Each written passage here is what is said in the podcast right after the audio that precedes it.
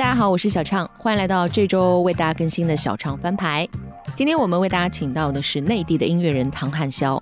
春节档票房前五的国产动画巨制《深海》是请到了两位音乐人为他创作并演唱了 OST 作品，一首是微笑曲，来自毛不易的小丑，而另外一首就是唐汉霄的告别曲《再见深海》。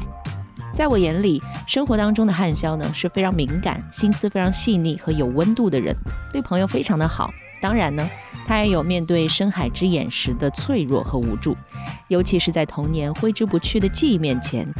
借由这首《再见深海》背后的故事，我们也聊到了一些你可能并没有听说过的汉霄内心住着的那个紧紧裹着红卫衣的小小的自己。对于创作人来说，负面情绪包裹下的我们可能会抑郁。但也有可能因此而染上悲情色彩，并产生源源不断的灵感，让我们感到一丝安全。这可能就是我们与魔鬼的交换吧。今天就让我们请到唐汉霄一起再次潜入电影深海，一起聊一聊《再见深海》背后的故事。小唱翻牌，本周翻的是。贺岁档几部电影当中最后看的一部，第一部看的是不是《熊出没》？不是，我没有。像我们这个年纪啊，我们什么年纪？就是可能你会更有感悟一点，就是更轻松。你这句话伤到我了，案件来访。但是我有优势，就是我说话那个语调不太刺人。当我说出一个有可能就是态度，就是让大家觉得我很诚恳。哎，你说的好像有道理。你试试，现在我在你面前，你说一句刺死。你这个叫刺人了，你也太假了吧你！你这些年学会了什么？唐安笑，你这些跟哪些油腻的人混在了一起？哎呦，你真的是。比如说一开始我会很抗。拒讲脱口秀这个事儿，开放麦，所以我现在就怕，就是哎，挺好的。哎，这次唐汉霄的这个新歌挺好的啊，我知道挺好的。好久不见，大家好，我是唐汉霄，又能回到小唱翻牌畅所欲言啦，让我们再见深海。好了，欢迎来到我们今天的小唱翻牌。虽然我们这一年呢有了这个新的策划哈，就是同行相亲系列，同行之间互相倾慕啊，但是呢，我们的主线任务呢，有的时候还会有一些艺人的呃到访啊。同时呢，我觉得艺人呢也是一个声音工作者，对不对？也算是同行。让我们欢迎唐汉霄。大家好，我是 唐汉霄。干嘛了你？大家好，我是唐汉霄。哎呀，太不好意思了，我只能说，就是上一次跟汉霄见面，应该是掐指一算啊，掐指一算要，哎，两年前吗？对，是在路上偶遇，我好像去吃饭。然后不不不，你记忆有误，就是工作场合呢要追溯到三年前，然后就是私下的场合呢，哦，有一次房车你还忘了？哦，对，房车房车房车，哎，房房车是最后一次碰面。对对对对对对对。然后倒带倒回之前呢，他还住的离我们家稍微近一点的时候啊，住在那个全上海人民都要蜂拥而至的旅游景点的地方的时候呢，跑步的时候还遇上过。对对，我看你你是每天都跑步跑那块儿。你现在还每天都坚持跑吗？也没有，就是阳康了之后觉得跑跑不太动，歇了一会儿。哎，那你还住那，就是后面搬的那个地方吗？我武康了之后，我就没有再搬过了。对对，还是就上次你们房车接我那块。好的好的好的好的，嗯，特别不好意思，因为就是老是请他撸猫，然后我说把猫带来吧，呃，要么就是就是。对啊，我到现在也没见过你们的猫猫。然后我们家学会开暖气了都还没见过。我们家猫已经从幼猫长成了一只成年大猫，都还没见。它几岁了？它快三岁了。哦，嗯，那是青年猫。对的，就是给你看的时候是一只嗯非常幼猫。对，幼猫啥都不会，现在啥都会了，就差没给我做三菜一汤了。对，你看现在叛逆期，青年这这个三岁在叛逆期的时候。这是我承诺，呃，今年我一定让你亲手摸到它。嗯，我相信。好啦，那这些年，呃，也不能说别离说的那么沉重哈，就是因为你那首歌跑上来第一句就是我知道没有下次再见吧，我一看到这句话就心里觉得非常羞愧，就是因为有些我们生活当中可能有一些。朋友也好，或者是比如说有过一面之缘的有缘人哈，嗯说哎，下次再约啊，我们下次再说啊，下次一定来啊，就 like me，嗯 然后那个，然后那个下次就可能要拖个好几年呢，是没有下次，很多时候都是没有下，特别是疫情的这些，你们经历太多没有下次的事情。嗯，所以这三年你有什么特别的感触吗？比如说那种转身，你说下次就好像要等啊等啊等啊，就是。我家楼下核酸亭就这两天消失了。哎，然后其实我主要是就是这首歌，很多时候它不一定是这些年就疫情的这，因为其实告别我们人生当中从小到大一直会存在嘛。对，一直要面临的，一直要面对大告别、小告别。嗯。就不管是亲情、爱情、友情都会有，所以其实是。就我的那种记忆调取或者感情调取功能，在那一刻突然调取了某一些事情，嗯所以刚好对恰当的时候说出那句话。有的人说不太善于告别，有的人说终于学会了告别。你觉得你总体而言是那种不太善于告别的人吗？还没学会吗？我特别善于告别，我真的吗？你是我第一个遇到的自己自信满满的说，我特别善于告别。来，什么叫善于告别？因为我太不善，就之前我太不善于告别，就是嗯太、太那个纠结，嗯就是面对很多对很多事情，我是我不想面对，所以我选择回避。嗯但是这就像断舍离一样，当比如说家里很多东西你都不丢，然后堆到后面就实在没地方放，乱七八糟的时候，嗯你就哦，要不然就都丢掉吧。然后丢掉以后发现丢掉的东西特别爽，神清气爽，对，所空间以大了好多。所以就是有时候就不要去过多的去留恋留恋战友的话，其实但我们这个年纪啊，就是我们什么年纪？就是可能你会更有感悟一点，就是更轻松 你。这句话伤到我了，案件来访，什么意思？你刚刚说的都是物件为主，就是断舍离啊这种。咱们跟人的告别呢，您擅长吗？跟人的告别，嗯我我觉得我现在更容易去面对这个事儿，嗯，就是我，而且我也会比较嗯直面它主动，对嗯，对怎么主动告别啊？人家都没喊跟你再见的，拜再见，拜拜。对，我之前就就是很简单的，就从生生活中小事来说，比如说在一个聚会，很多朋友的聚会里面，嗯我觉得我之前是那个我很害怕尴尬，所以我可能有时候留到最后，但是我自己很难受的人。哦，我知道，就是总有一个人先说啊，要不今天就到这儿吧。对，嗯有时候现。现在基本上就是那个人都是我，我说那那不，对我也是我是先撤了。我好像也说不出口，就是不是那个第一个要走的人，除非真的很急，我后面真的有事儿，我说对不起，我后面有一件事儿我要走了，不然我就一直等那个第一个人站起来说啊，要不咱们也一起走了吧，走走走走走，好，散了散了散了。哦，你还会拉上人是吧？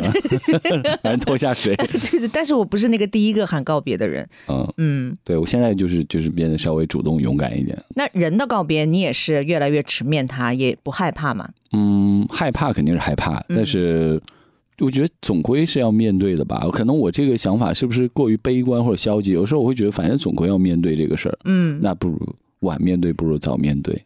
这是一种心态，嗯但有的时候我也问其他的呃艺人，就是比如说呃有些人他是那样子的哈，就是越难去面，或者越他知道这个难受，或者他知道告别的那一刻总是有一点儿难以接受、不喜欢，所以他就在前期的时候就避免感情。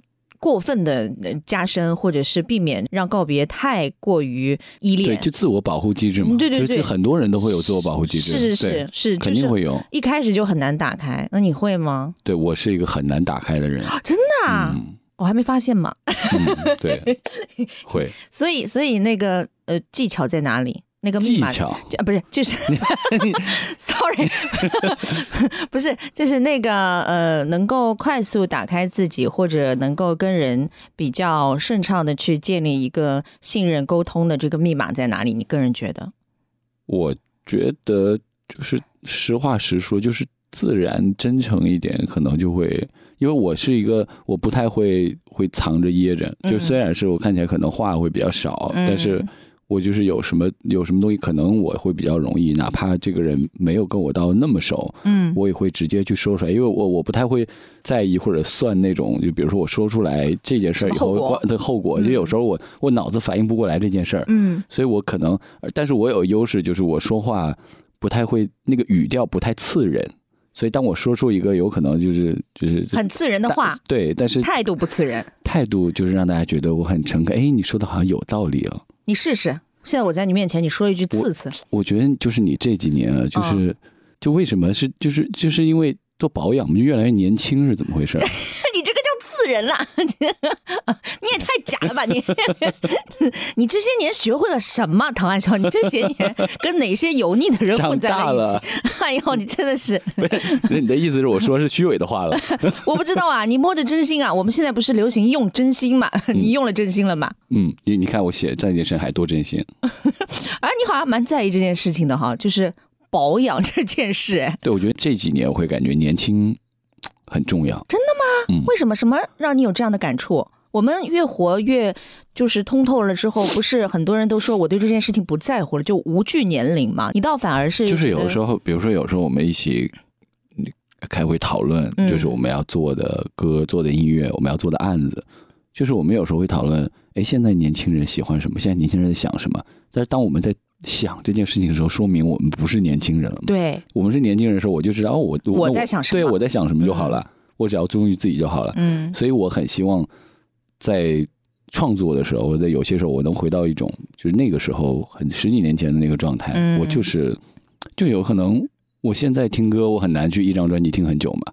但是我现在人都是啊，嗯，但是那个时候，我觉得它不也不是说一张乐听多久的这个事儿的概念，是我可以很简单，在一个非常狭窄的世界里，因为其实可能学生时代我就是在一个非常狭窄的世界里面，嗯，就是有可能现在不太一样，现在网络世界发达了，但是，但是当我的社交圈或者当我的很多想的是我顾及的事情，其实很简单，可能我我只是想，哎呦怎么样可以不写作业？我对，我隔壁班隔壁班那个女生，哎呦怎么样可以引起她的注意？简单粗暴，很简单，嗯就是很简单的那个状态。嗯嗯，所以你你你你应该想得到，我们现在比如说大家都没有那种听一整张专辑的习惯，因为音乐人其实做音乐的时候也不是从专辑的这样一个角度去考虑的嘛。对因为我们的接收音乐的方式、渠道，还有收听场景什么的都变了。而且很多人，我现在发现，我现现在反应过来啊，就是我这么多年一直在在想，哎呦听歌什么的，但是其实很多人像我以前音乐对于我来说倒没有到那么重要，我身边很多人。哦就是很多人他可能是玩游戏都会比这件事儿重要，嗯，对吧？我很多以前的同学在那个时代，嗯，我们会想，哎，怎么样偷偷跑去网吧，怎么样可以玩或者这些这些游戏，就是那个世界对世界那个认知，就不像我在作为音乐人以后，我满脑子全都是音乐。那当然啦。对，嗯所以我觉得有时候要跳开那个想法，才能更接近别人。嗯，对。但你的创作应该是衔接了，比如说前期我们还在收听专辑呀、或者那个时代的默契吧，你衔接到一点点尾巴的吧？没有没有，我我就是直接网络时代。真的吗？对对，对你老实说 我我听的是磁带，嗯那个时候，，CD 磁带，但是我当我开始做音乐的时候，老鼠爱大米早就火火过了。啊、嗯，就是已经网络歌曲早就已经已经那个啥了。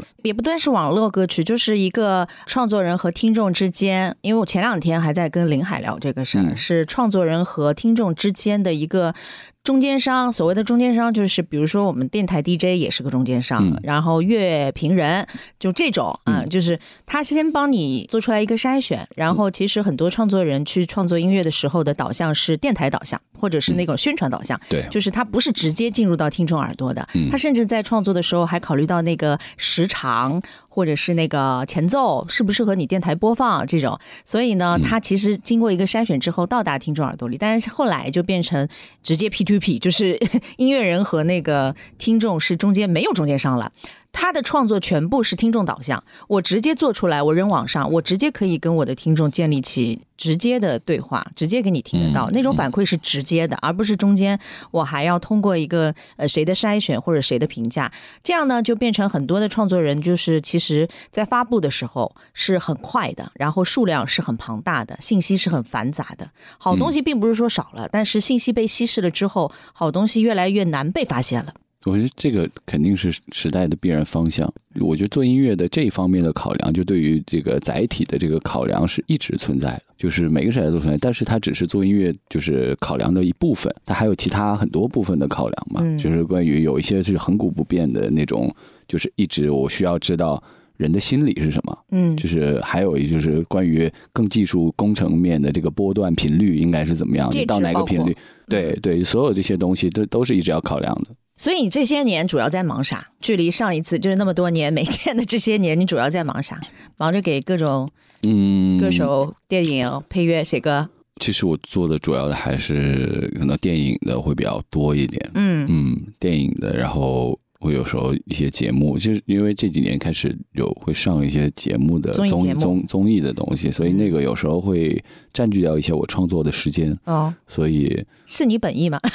嗯，我自己我自己哎我有的我自己喜欢，有的我会觉得不太适应，嗯，对，但是我觉得现在我回看起来，有一些不太适应的东西，它不一定是不适合我的。嗯，嗯，就比如说一开始我会很很抗拒讲脱口秀这个事儿开放麦啊，啊，对，开放麦。其实我开放麦之前我有去讲过有直播的，我和那个蛋总就是有一个直播的一个脱口秀。一开始我就我靠，我要怎么讲脱口秀？我一个？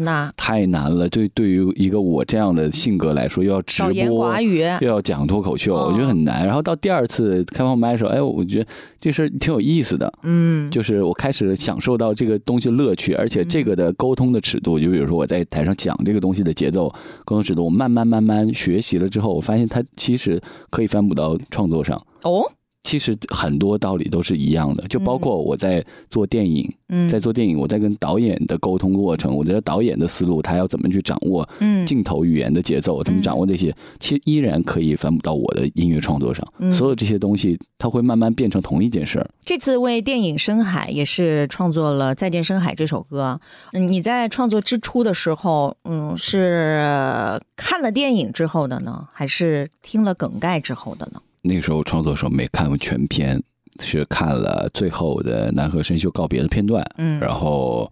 那个时候因为疫情嘛，然后会涉及到很多那个保密协议什么的，我没办法去北京，因为嗯那个一直弹窗去不了北京，所以我看不了全片。嗯，我只能看那个片段，然后大概呃片方会大概去形容一下这个情绪是什么，然后我用我的想象来去写这段歌。嗯，对，就是完全是基本上完全是我自己的想象，很多联想到我自己的事情来去写的。嗯他们跟你介绍的时候有没有说这个故事或者这部作品主要是想说一个什么样的事儿？主旨肯定会说，他肯定会说一个比较大概的主旨，但是嗯剧情不会讲。他就说你就把自己想象成，把南河想象成你自己，就是把那个男主角想象你自己，你就写你自己，然后大概是什么样的情绪，然后你看一下那个画面。因为我确实是发现会有共通的地方嘛，某一些地方会有共通点。后来你去看了电影，对吧？我是对我是就是电影要上映之前，哦然后那看片会的时候才看了第一遍。哦嗯，但对于你来说，丧失了一部分的乐趣，就在于如果我们在看电影之前啥都不知道。什么都没有预设，嗯。没有跟你说过，没有梗概，没有一点点的就是透露，然后你完全的进入到，因为它毕竟是不是一个剧情片，对吧？嗯它不是以那种故事啊、嗯。呃逻辑啊，或者是那个惊险刺激的情节呀、嗯。取胜的这样一个片子，它是其实看到后来你会发现。呃，你是被一个庞大的一个电影带给你的那种感觉，就是很有后味的那种电影，嗯就是给吸进去的，包括它的色彩，包括它给你营造的氛围啊什么的，嗯对吧？所以我是完全，包括因为春节档的时候，大家呃几部贺岁片竞争的也蛮激烈的。说老实话，这部影片它不是一个那么贺岁面向的一个，不是一个合家欢，看完之后并不是那么开开心心的这样一个片子。对，这部片子是我 贺岁档几部电影当中最后看的一部，然后我当然也看都看了。差不多都看，就这几部重要的我都看了，嗯。因为我你第一部看的是不是《熊出没》？不是，我没有，我到现在都没有看那部。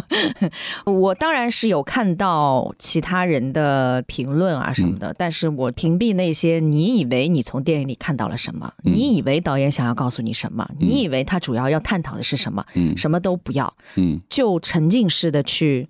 看这部电影，并且我选了一个非常不错的厅，剧目，呃，三 D 呃声道啊什么的，这个画面啊什么的、都非常的适合，因为我知道它视效做的很好嘛，嗯嗯所以你必须得选一个好的厅，不然挺、嗯挺浪费那个视效的哈。对，那种打开方式，哎，我觉得是对的。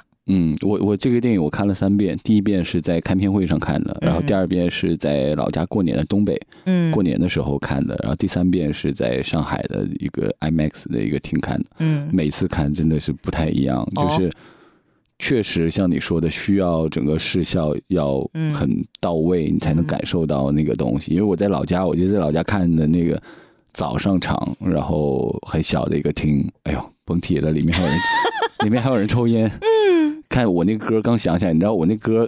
唱到一半的时候，它啊会画面出来，快醒醒，散场了。然后接到后面那个，他快醒醒散场了，全场灯就亮了。哎呦，就是电影院灯就亮，他就我不知道，可能是呃希望人快点走吧，就哎呀，怎么这么不懂？我们那场就是这歌鼓都还没进呢，灯就亮了。嗯嗯，快醒醒，散场了，嗯就他还按着，然后我们就是不多的人，那场大概深夜十一点多，嗯不多的人当中，就是因为灯 什么呀？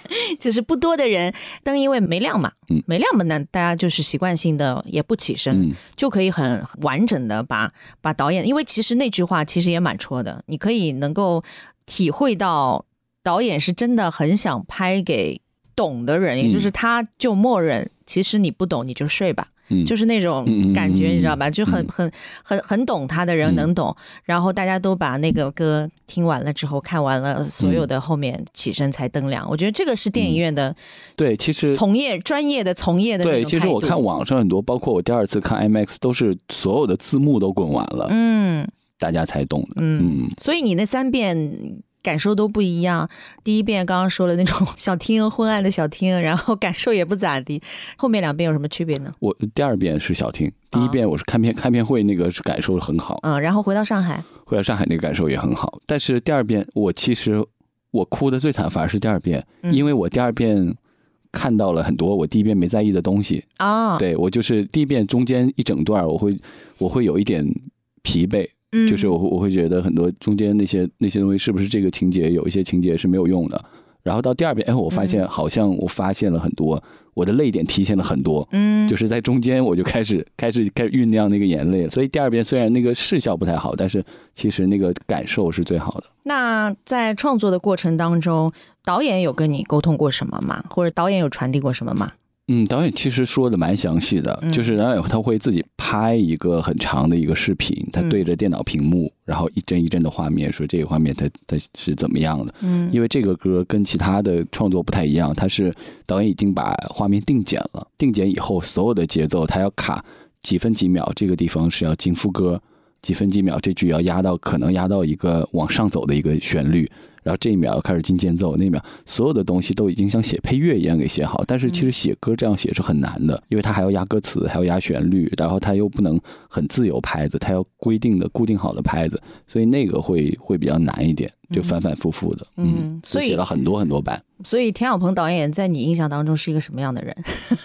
我感觉他其实就很像真正的在幕后创作人的那个状态，因为嗯因为我有时候我自己我会发现我在创作的时候，我脑子里只想那些事儿，嗯。然后会有时候会感觉有点木讷，然后呆滞，然后脑子里所有的东西，他好像都在思考着这个电影有关的内容有关的那个东西，然后有一点小小的社恐。当他聊其他东西的时候，哦，他是大大的社恐哦。啊，对，就是当聊聊其他东西的时候，他就会就会有障碍。对，嗯，对而且语言好像比较难把，尤其是你沉浸式创作哈，可能嗯语言的表现部分百分之三十至多了，他有很多是讲不太出来。但是导演在说电影的时候特别清晰，特别清楚。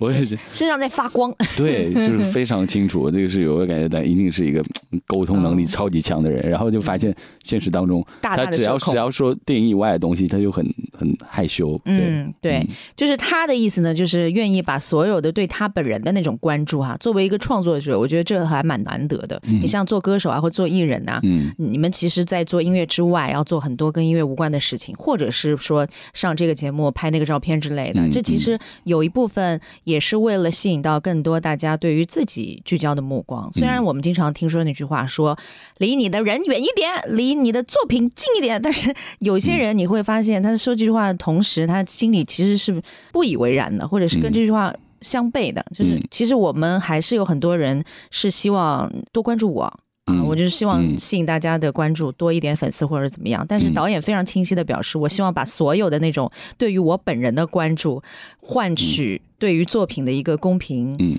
公开竞争的一个机会。就是大家可以尽可以不要关注我，但是我很重视或者很在意这得在这个时作品。代挺难得的。对，就是这个这个精神特别难得，有很多人坚持不下来。这个，当然，因为因为其实比如说你关注到人，在反哺到作品，是一个比较可能是像是捷径或者比较快速的方式。是的，对。嗯嗯，所以你你应该不是这种人吧？我，我觉得我现在我其确实是我挺希望大家关注到我的人，啊，就是我的作品，因为我这么多年我一直在努力在嗯作品上，嗯。然后我发现有时候其实。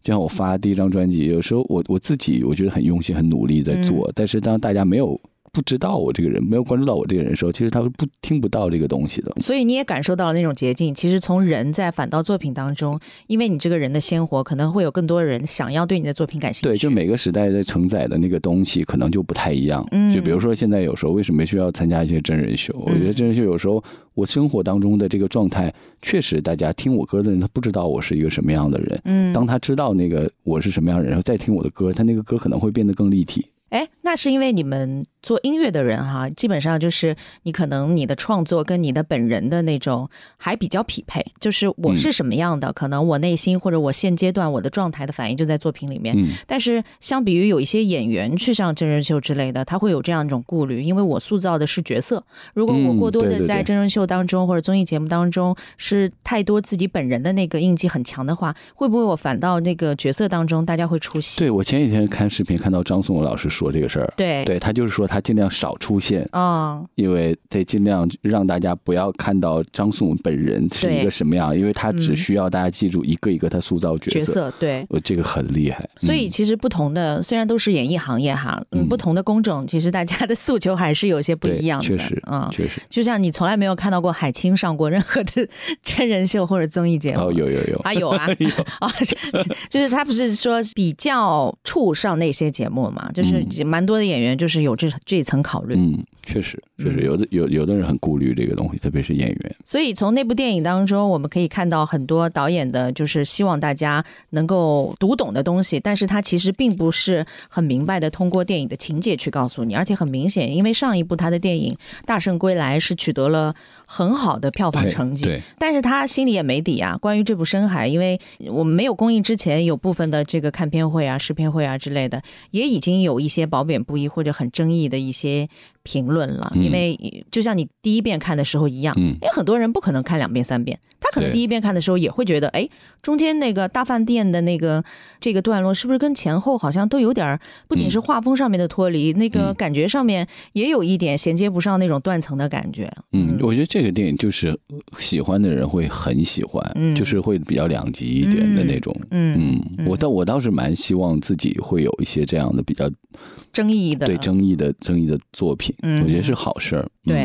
嗯，嗯，因为争议就有关注嘛。对，最怕的就是啥也没有，嗯，就是还还吵也吵不起来还还可以，所以就是还行。就是夸也夸不到点，吵也吵不起来那种。所以我现在就怕就是哎挺好的，哎这次唐爱潇的这个新歌挺好的啊，我知道挺好的。小唱翻牌，本周翻的是你最想拥有的超能力是？这么快吗？上一次心里想，老子再也不想干了是什么时候？每天，你现在半只脚跨出来了吗？我 呃差不多把鞋先丢出来。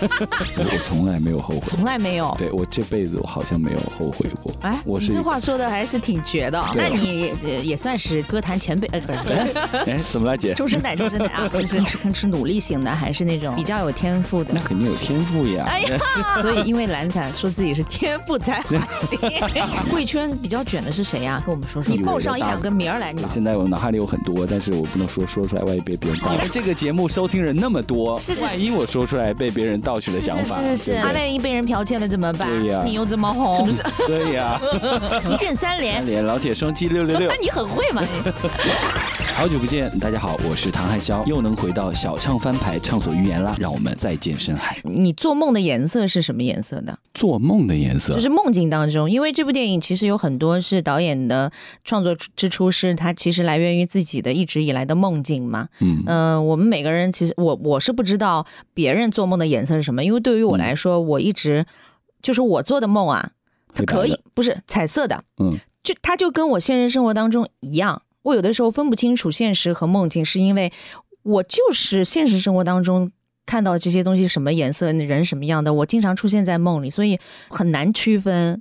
但是有些人梦境从来都是黑白的，我也有听说，我有听说很多人的梦是黑白的，好像没有颜色。嗯，但是我的梦也是，就是我的梦都是跟现实当中的颜色是一样的，嗯它没有特别艳丽或者是怎么样的。对，它就是现实当中有一些片段的反应对，除非它是梦的内容是很奇特的，它会有那种超超现实的一些东西。哎那正常的生活当中就是跟现实一样的。嗯，嗯所以我也是很后面才知道，问了别人或者人家有人问我，我也才知道啊，有些人的梦居然从来都是黑白的吗？我觉得是不是在他脑子里面，就是比如说他视网膜，他也是脑子里面呈现那个东西，在他梦里面，他那个彩色那个功能他没有开启，啊就是那个开那个小彩色的功能那个那个开关他没有开启，在梦里面。哎呀，我就嗯觉得很很稀奇。嗯所以你你跟我是一样的，嗯所以黑白的其实挺少的。是吗？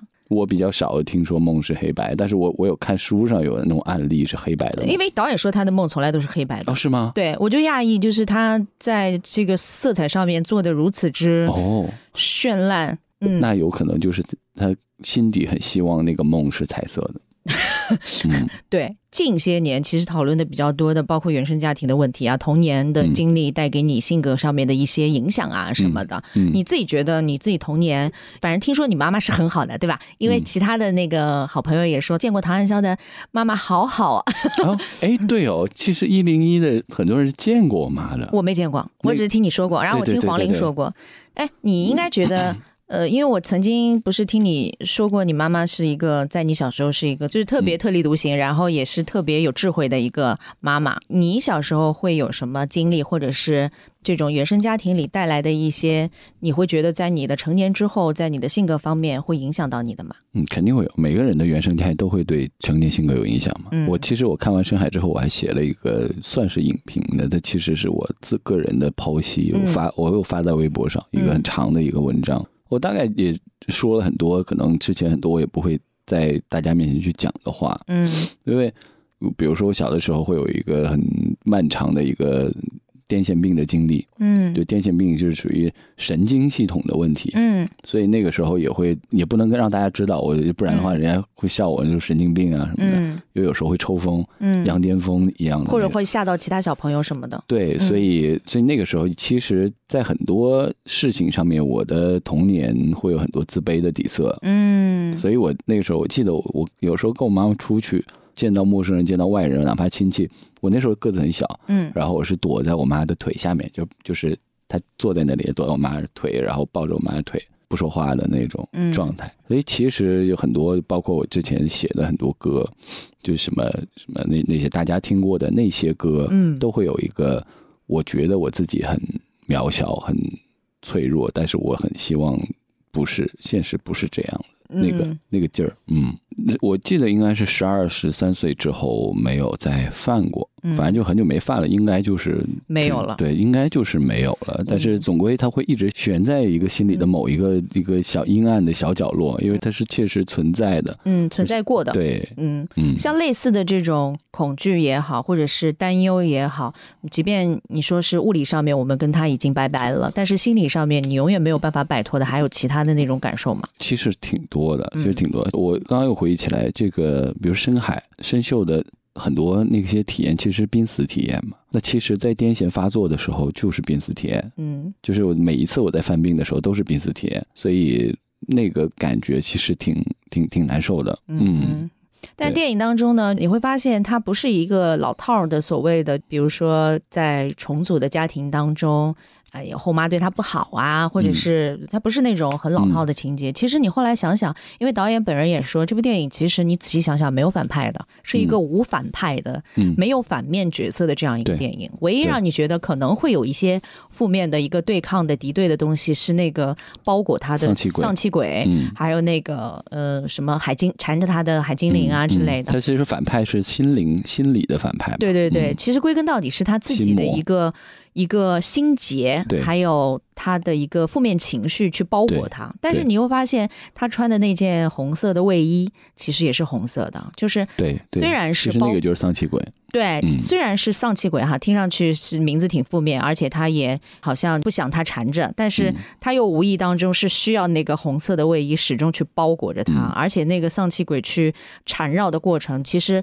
并没有去伤害他，嗯。只是去围绕他、跟随他、包裹他，而且那种伴随他的方式也是那种拥抱的那种包裹的方式，这其实是属于自己跟一个自己的负面情绪对抗的一个。其实生活当中我们会发现，很多时候我们没有受到任何人的伤害，人家也没有有意要伤害你，就很多时候是我们对自己的一种无能，或者是一种嗯不够强大的那种愤怒。嗯，对你刚刚说这个倒是蛮有启发，就是确实我们生活当中的最大反派就是我们的心理，也没有什么真的真实的那么危险，就不是说真的，比如说我遇到强盗、抢劫、嗯。杀人、绑架，就是这种就极小部分会遇到这种嗯。情况。其实大部分在我们在对抗的，其实是对，对。嗯，就比如你刚刚诉说的这个童年的经历，其实也是你可能没有真实的有见过别人真的因为你的一些缺陷也好，或者你害怕的东西真实的伤害你，但是你嗯臆想出来很多他们会怎么看我，他们会怎么对我的那些东西。对，其实我都不知道我害怕的是什么，对我我也没有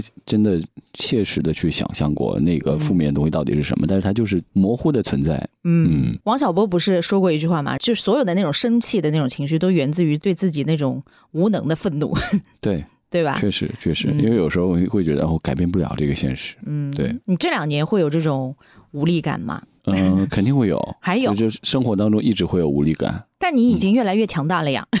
你强大也对抗不了时间的洪流啊。啊，你还在讲保养这件事情吗？我们已经已经过了几条河了。也不不是保养，不是不是外在，不不是那种，啊就是各种各样的、嗯各种各样的时间冲刷的东西。嗯嗯，，但是我脑海当中哈，你像你这些年经历的，我脑海当中依然是回想起第一次。见到舞台上的你，因为我跟你说过，有一次在你参加那个呃选秀比赛的时候，在台上，因为小玲姐啊什么的都是那个评委的那个比赛，然后我们在台下看的时候，那个时候你真的是小孩儿，哦，那个时候你有看？我在台下，我是作为媒体的那个对对对，观察团，对，那时候我是小孩，对呀、那时候就是那时候是一字开头的，你是那时候真的是小孩儿，真的是一个就是镜头里也很稚嫩，然后在舞台上面的面对镜头的那种感觉啊、反应啊、待人接物啊，其实都是蛮稚嫩的对一个时候。就如果那个时候我们看到一个无助的小孩儿，或者是他挺呃经常会因为自己的呃无能，或者是因为自己的呃经验不丰富，还没有强大到什么地步，有一些些自卑，完全可以理解。但是随着我们人不断的长大，当然我也承认，嗯，有一些自卑的心理是随着年龄的增长是无法消退的。但是这些年，其实你的羽翼越来越丰满了，包括在音乐上的创作啊，在在这个圈儿内的地位，没有啦，就是因为自己的能力，也对自己有一个非常清晰的认识，你可以觉得自己感受到自己的成长，感受到自己的强大。完了这些过后，你还是会有一些感觉是离不开自己的嘛？那件红卫衣它还在吗？肯定是在的，因为这个我深深能感受到，嗯就是那个东西，我不知道它会不会跟因为我现实世界当中的很多东西的成长而消退，就这个嗯。我不是特别确定，因为。嗯，因为很多东西这是性格里面的东西，就是我嗯。自己有想象过，哪怕我我实现了很多我脑海里想象的我的目标，对我做到了，它那个嗯。东西依然是存在的，嗯。就是就那个存在不，就是可能我在这个环境，在这个这样的一个一个一个环境那样的一个环境里面，它会以不同的形式存在。嗯，嗯，哎，你有没有看最近一个电影叫《巴比伦》？哦，我就听说我想看，就是那个《爱乐之城》的导演导的是吧一？定要去看。啊就刚刚说那段话的时候，我突然之间想到这部电影，因为它也不是一个剧情的一个什么片子，所以所以我也不存在什么剧透啊什么的。嗯就是你刚刚说，虽然我这些年做到了这些，做到了那些，就是做到了很多事情之后，但是那个依然会在。就是好莱坞电影工业进程当中，你会发现有很多，哪怕我们现在其实在整个无论是做音乐或者做电影或者这些艺术类别结合着商业成功的这些领域当中，你会发现有一些小人物，他可能嗯在自己卑微或者底层的出生，但是他心怀梦想，他要在这一行要做到什么做到什么。最后他终于做到了。你会发现历史上有很多的那种巨星，嗯他的童年非常的 就是悲惨，嗯或者是完全没有想过自己有一天能够登上一个什么样的位置，但是嗯最后他们都做到了。嗯，高启强，对 But 就是你会发现一个人物的那个悲剧的命运啊，其实很早就定下来。我不是说你啊，嗯就是就是他的有一些悲情色彩对对对我我一直我一直认为是这样。他的那些嗯悲情色彩很早就定下了，无论他到达什么样的高度，或者是曾经巨星闪耀成什么样子，他好像底层的有一些东西一直跟着他，然后在某一个时刻缠绕他，因为其实有时候也因为这个东西，所以他成为了他。嗯，当那个东西消失的时候，它就没有那么多价值。对，嗯。这也是为什么我在看电影的时候也觉得，你看那个红色的那个丧气鬼啊，嗯。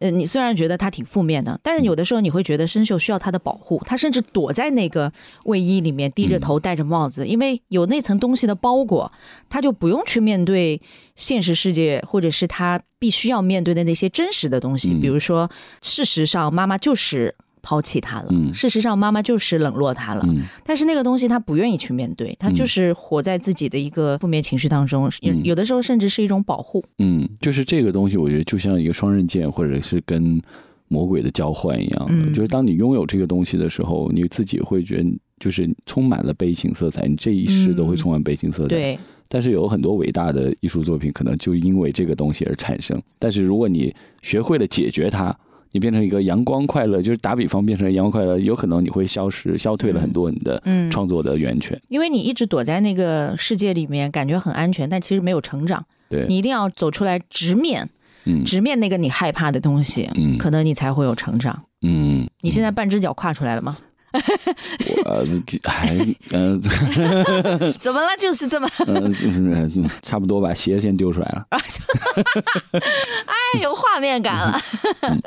所以你觉得你作为创作人是那种死壳型的那种努力吭哧吭哧努力型的，还是那种比较有天赋的那种？那肯定有天赋呀。哎呀，这个回答的是很很斩钉截铁嘛，很快速嘛。对对，天赋才华型选手嗯，对，因为我我觉得我不是一个很努力的人，哦，对我我我是一个呃，我我是一个比较比较就松散懒散的人。真的吗？嗯你都这样了，还觉得自己松散？你们也太卷了吧？我确实我确实挺松散懒散，嗯就是就是我我不是那种就是很可以死磕一个。哎，但是我发现我有的时候也会死磕，对呀可能我不客观，对这件事不客观，嗯，但是我自己认定，就是在在很多概念，因为比如说我没有经历高考，嗯我接我接受不了学校的就是那个上学的，就是每天要写作业、考试，我从来我都很难去嗯面对这个事儿，嗯我就很难去在这一方面去做做一个很努力的，嗯就是就是这这块的人。但是我哦我觉得我努力的地方在于，我二十四小时脑子是停不下来的，嗯我不能在体会去思考。嗯，但这个它它不算是一种努力吧？对，嗯这算是一种还是你见了敏感。你见了太多卷的人，所以你就觉得嗯。我还好吧，对对哦，身边人都很努力。贵圈比较卷的是谁呀、跟我们说说吧。都很努力啊，就是你看，就是就是一直维持到那样的地你报上一两个名儿来，你觉得，你觉得比较就是你很佩服你知道真的很卷，呃，不是，我觉得不能用卷来来去说，真的就是很努力。就是因为我小时候的偶像嗯，是成龙，哦，然后我看了他的自传，然后他的书，你知道他的那个时候我迷到什么地步，就是嗯。他每一个电影受的什么伤，哪个骨头断，我那时候小时候我都知道。我跟我妈说，我说成龙拍红番区的时候，他从那个摔下来怎么怎么样，我一直跟我妈说这个，嗯。然后就借那些那些碟片，一直小时候在家里看，所以我觉得就是潜移默化，我觉得哦，就是这些明星，嗯。其实他们要承受的，就包括后面我听说刘德华所有的自律，所有对自己的要求，哦，原来是要这样子的，嗯，所以我就觉得我真的是一个挺懒散的人。哇，所以因为懒散说自己是天赋才华型，哎呦，对，主要是主要的是在这儿呢。好的好的，那你也呃也算是歌坛前辈，呃，不是。哎，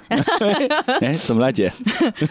终身奶，终身奶啊，就是哎，你看过这么多沉沉浮浮的这个圈子哈、歌手也有，歌也有，你自己因为也是创作歌曲的嘛，你也觉得歌或者是人唱歌的那个人呐、他是有一首歌是有他的命在的嘛，对，肯定是有的。嗯每个人每一首歌都是有自己的命运的。或者这个人出来的时时候 timing，那个歌出来的 timing，对呀、嗯天时地利人和肯定是这样，所有的事儿的促成都是这样子的。嗯嗯，那你有没有觉得在这方面自己有得到过，或者是赶上过什么样的红利，或者是哎呀可惜呀、哥们儿后悔呀、我没有，我 你没有对，因为比如说，当很多机会出现在我面前的时候，或者是当我没有抓住它的时候，那嗯确实是我没办法抓住它。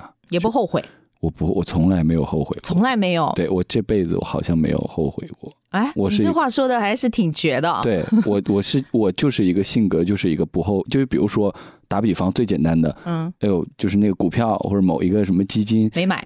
对，没买。有人说，哎呦，我那时候你说我就是差一点买，那个人没让我买，我说那就是你不该赚那个钱。哎呦，就我我我我一直是这个心态，嗯，对你这心态还挺好的，对，我这一块的心态是我自己还挺自豪的，不纠结，啊不后悔。我不后悔。嗯，对，我们听过太多的这种背景故事哈、八卦的、九卦的，就是反正就是有好多的歌也好，或者是歌手也好，比如说嗯是先前一首后来大红的歌，嗯曾经找过谁谁谁唱，嗯那个人说我。不唱，嗯。或者是起先给你挑过，嗯。你没挑上他，差一点是我。因为因为这些事儿，我我个人的分析，比如说，嗯。哪怕之前有一首很好的歌给我，然后我拒绝我没唱，嗯。但是我不代表这个歌给那个人唱了火，给我唱就火。哎对。这这不是这个这么这么思考逻辑，所以所以我不后悔，是因为他所有该发生的没得到的，他就是没得到，嗯。他的结果就是这样，他只有一种结果，没有另外一种结果。你这方面想的倒挺通透哈。嗯，对，不是给不然的话，那我纠结事儿太多。对，痛苦死啊！对，最后我们来一组快问快答，哎 还有快问快答，没有了。我只能回答是和不是，是哎吧？，我用之前，因为你知道，就是大大的社恐的田小鹏导演接受的采访非常之少，就是 除了作品之外啊，嗯你也知道他很难沟通的一个人。但是他回答过的一组问题，我现在准备问唐汉霄。嗯，你最想拥有的超能力是飞？这么快吗？如果为自己拍一部电影，你希望的结局是？呃，飞。我希望的结局是给人家疗愈的结局。嗯，嗯，对，就是疗我愈的结局。对我有我就觉得我现在这两年，我觉得我的底色就是我需要疗愈，因为我疗愈了别人，我才能自我疗愈。哦，嗯你都不说那个 happy ending 还是那个什么那肯定不是，肯定不是让人觉得太难过的结局。哦，嗯好的。上一次心里想，老子再也不想干了，是什么时候？每一天，开玩笑，开玩笑，你知道他的答案是什么？什么？现在。这这就是确实，我我真的我在创作的时候，我一直会有这种想法。什么那么难我就就是坚持吗？因为我不能骂脏话骂出来，嗯就是我想，嗯嗯，老子再也不想干了。就是想摔电脑，为什么啊？就是生谁的气？自己的还是甲方的？啊都有，哦都都有，嗯就是对很难去形容，但是确实创作的时候经常会有这种状态。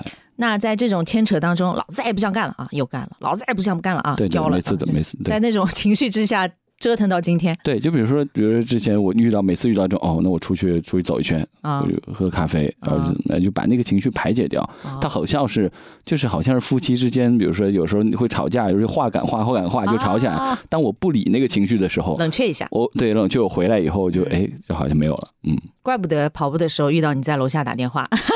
对我那时候在打电话，我就是在不是我在对工作，哎，真的我就感觉我打了两个小时，我在那边嗯，嗯好，最后一个问题就是，如果有朝一日不做歌手了，你想做什么？导演，真的吗？嗯，什么类型的导演啊？电影导演对啊，就是电影导演也分好多种嘛，有的是拍那我肯定是很多拍贺岁片。啊，那我肯定不是拍贺岁片，因为我我我我类型的就贺岁片，我可能拉不到投资。嗯，你你你拍什么类型？商业片嘛？我肯定不会拍太文艺的片，啊，对我那你拍啥嘛？动画片？熊熊熊哦出没？对我自己有想过很多种，我在脑海里想过很多剧本，嗯对，就是这些剧本那你当编剧呀？我不行不行，我要做导演哦，你要做导演嗯，因为导演最后那个挂名比较好。好，好，什么类型的导演？你要不你说一个什么类型的？他可能会跟歌有关，跟哦跟音乐是有关的 La 东 La 西 Land 啊，不不是到那么歌舞嗯歌舞嗯电影的那种。我现在我脑海里有很多，但是我不能说说出来，万一被别人盗了。哎呦，你们，这个节目收听人那么多，是是是，万一我说出来被别人盗取的想法，是是对不对是，？收听率这么高，啊，万一被人剽窃了怎么办？对呀你又这么红，是不是？对呀，好啦好啦，谢谢汉香。然后这首为电影《深海》所配上的歌曲，其实已经在我们动感一零一滚动播出好久了。嗯也谢谢大家关注和对这部电影的思考，其实会有更深层。如果你像汉霄一样，还可以看第二遍、第三遍的。嗯希望从这首歌当中汲取到自己的能量，也希望在灯没有亮之前，千万坐着别动。对对对，嗯大家好好看完电影，然后好好听歌嗯啊，好好看到那个片尾的那些字幕，以示尊重。嗯，对，好，听谢谢听完歌记得点赞，啊，点赞，一键三连，谢谢一键三连，老铁双击六六六，你很会嘛你。好啦，拜拜，拜拜。我知道没有下次，再见吧。归途的风一直刮，世间有多少嬉笑怒骂，像一场大梦无他。我也想能陪你一起走啊，直到这世界崩塌。可是啊，走过长夜的你，不再需要被牵挂。我要去世界的尽头，留下你像梦的出口。别回头，尽管往前走，就算终点没有人为你等候，在另一个时空化作自由的清风。也请你要忘记我，就当是昨夜的梦。我知道。没有下次再见吧，归途的风一直刮。世界有太多无常变化，一个人也会长大。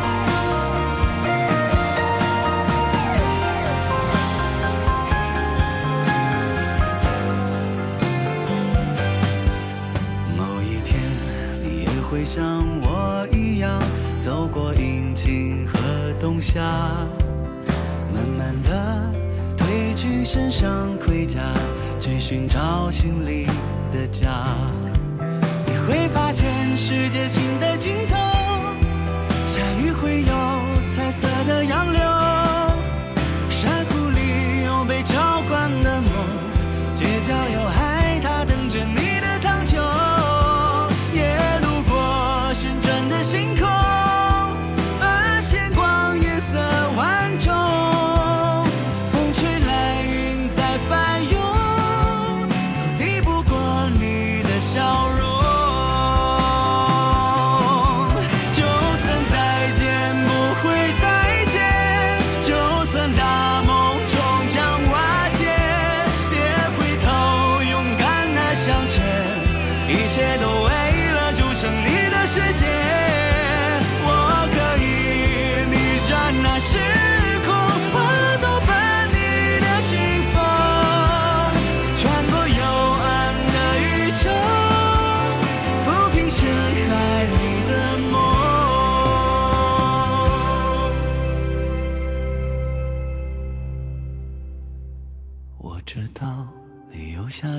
再见吧，归途的风一直刮。别害怕，走过那长夜吧，世界会在你脚下。